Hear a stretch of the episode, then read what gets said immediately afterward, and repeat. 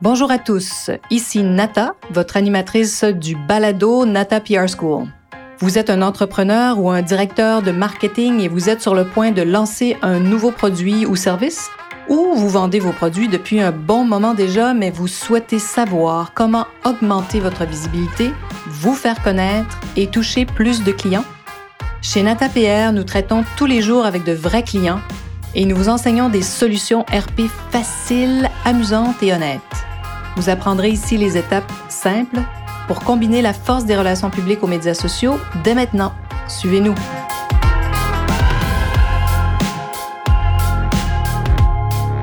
Bonjour et bienvenue à ce 67e épisode du balado du podcast Natapia School.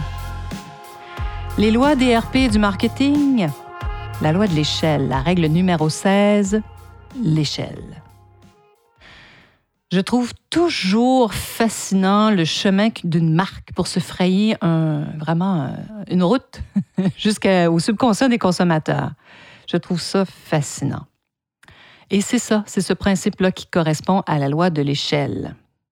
En pensant rapidement à la marque, pour les chaussures de course que vous connaissez, hein, faites un petit exercice mental. Selon vous, quelle est la marque de champagne en haut de l'échelle? Quelles sont les montres luxueuses qui se retrouvent dans les trois premières ou les cinq premières? Quelle est la voiture électrique qui se retrouve tout en haut de l'échelle? Alors, je suis sûre que vous avez déjà des noms dans votre esprit et vous voyez quelles sont ces marques qui occupent le haut de l'échelle. Mais se retrouver en deuxième ou troisième position, c'est pas toujours un désavantage. Hein. Hmm, ça peut même, euh, même être très profitable parce que souvent, il est complètement inutile de tenter de ravir la première place à ces marques qui sont là depuis toujours ou qui sont là, qui ont été les premières depuis tellement longtemps. On pense à Tide pour euh, laver les vêtements en Amérique du Nord. Euh, c'est pas détrôner Tide, ça fait trop longtemps qu'ils sont là. Mais il y a des marques qui tirent très, très bien leur épingle du jeu en étant plus bas dans l'échelle ou pas du tout dans l'échelle d'ailleurs. C'est pourquoi vos ressources seront bien mieux investies si vous vous concentrez sur les points de différenciation de votre marque. Hein. Qu'est-ce qui est différent? Qu'est-ce qui vous distingue? Parce que être le premier, c'est bien. Hein? Être la première marque de bière dans le monde, c'est une chose. Mais être la meilleure, ça peut aussi s'avérer très lucratif ou tout à coup être une bière complètement à part, n'est-ce pas? En sélectif, le cerveau humain acceptera ou rejettera certaines informations selon l'échelle qui est déjà inscrite hein, dans l'esprit du consommateur. C'est bon à savoir pourquoi, parce que si les nouvelles informations ne correspondent pas aux croyances hein, de votre potentiel consommateur, ben, elles seront tout simplement rejetées. Pensez aux gens qui sont, par exemple, contre le vaccin. Alors, si ces gens sont contre le vaccin, ils vont refuser toute information scientifique qui pourrait peut-être en prouver l'efficacité parce qu'ils ont choisi cette croyance-là et c'est inscrit dans leur propre échelle de valeur. Donc, là, tout en haut, c'est la, la non-acceptation du vaccin. Alors, où vous situez-vous dans l'échelle de popularité des consommateurs? Ben, c'est sûr que ça dépend grandement de l'intérêt porté à votre produit. Hein. À titre d'exemple, souvent l'échelle euh, des marques comme ça, c'est très puissant pour les, biens de grande consommation, comme je vous disais un peu tout à l'heure, euh, la bière, le dentifrice, les voitures, euh, les produits d'hygiène hein, figurent souvent dans ces échelles et des marques qui sont donc aimées des consommateurs. Ma mère, par exemple, ne jure que par son monsieur net pour nettoyer ses planchers et la salle de bain. Il est, mais complètement inutile de lui vanter les nouveaux produits bio qui sont plus verts, euh, biodégradables, qui sont aujourd'hui aussi efficaces. Elle ne va même pas les essayer. Si vous faites quelques recherches en ligne, vous allez facilement trouver des top 3, des top 5, top 10 des meilleurs produits.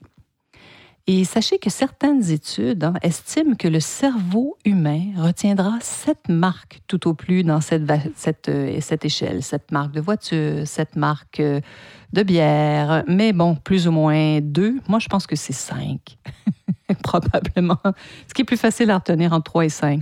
Mais bon, il semblerait que selon cette étude, qui est souvent citée hein, par les gens du marketing, vous la connaissez peut-être, C'est le, psychologue George A. Miller, George A. Miller de l'université de Harvard, hein, de Harvard University, qui a euh, fait cette étude pour illustrer ce point-là, pour dire que en général, les gens vont se rappeler au maximum de sept euh, noms de marque. Mais amusons-nous un peu avec ces répertoires, parce que moi, ça m'amuse toujours de regarder ça. J'adore. D'ailleurs, je peux, je peux perdre un temps fou à faire des recherches là-dessus.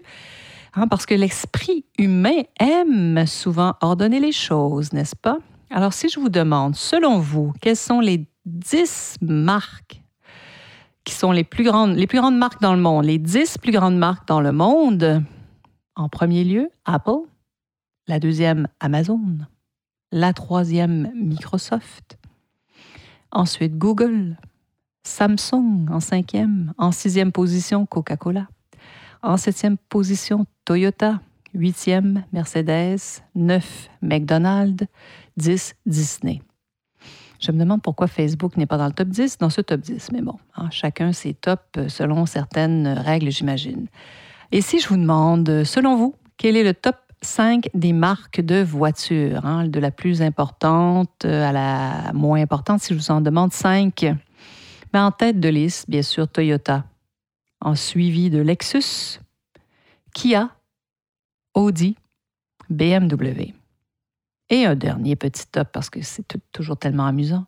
Quelles sont les marques de luxe les plus influentes de tous les temps? Alors, c'est vraiment un, répertoire complètement différent, une échelle différente. Alors, qui, selon cette, cette échelle des marques de luxe influentes de, tous les temps, les marques auraient la plus grande influence? Et en haut de liste, vous pensez?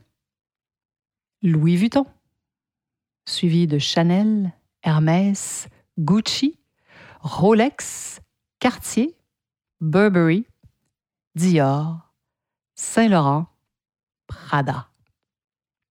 Beaucoup de marques françaises hein, parmi ces marques, comme euh, vous l'avez peut-être remarqué. Les Français sont sans doute les champions, euh, champions du luxe euh, dans l'univers.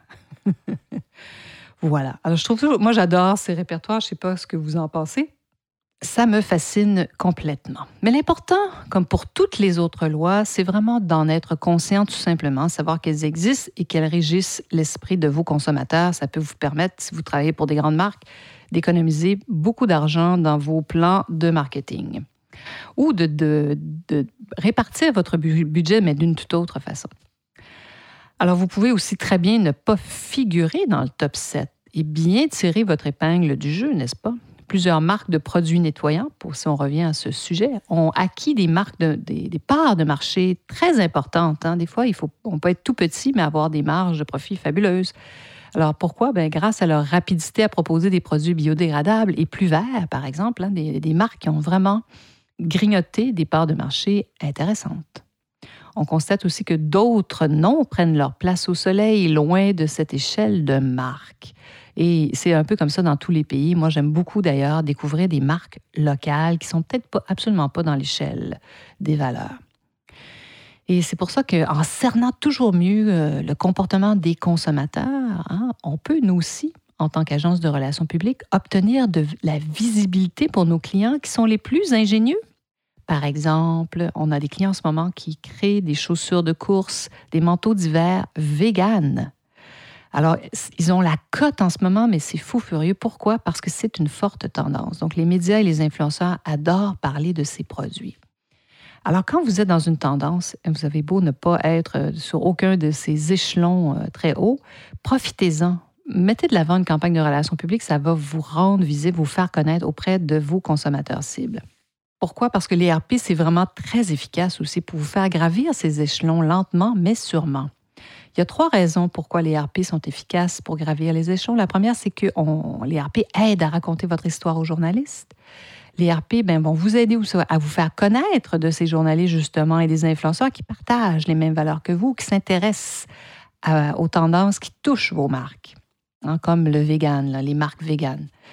Euh, et aussi, sachez que les RP, c'est formidable pour contribuer à votre SEO naturel. Hein. Ça, va vous faire augmenter dans les recherches, ça c'est sûr, dans les moteurs de recherche.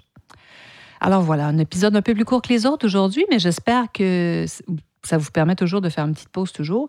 N'hésitez pas à vous inscrire sur nos listes. On a des événements gratuits toujours. Vous allez être informés. Et si vous souhaitez une consultation, il y a toujours un lien en bas où vous me joignez à nata.natapierre.com. Je suis toujours enchantée d'entendre parler de vous, de savoir ce que vous faites. Alors voilà. Donc aujourd'hui, on parlait de l'échelle. Hein, où se retrouve-t-on dans cette échelle et savoir quelles sont ces marques qui se retrouvent dans les top 3, les top 5 pour pouvoir justement se positionner si on, jamais on travaille pour des grandes entreprises internationales, n'est-ce pas? Alors j'espère que cet épisode vous a plu, vous a fait réfléchir et que vous serez des nôtres la semaine prochaine. Vous êtes curieux et souhaitez en savoir plus sur comment implanter des stratégies de relations publiques? Rendez-vous sur natapierre.com et inscrivez-vous sur notre liste. Vous recevrez le modèle NataPR pour créer une campagne RP réussie. Et si vous souhaitez devenir client, contactez-nous à nata.natapierre.com. Nous attendons vos commentaires. À la semaine prochaine!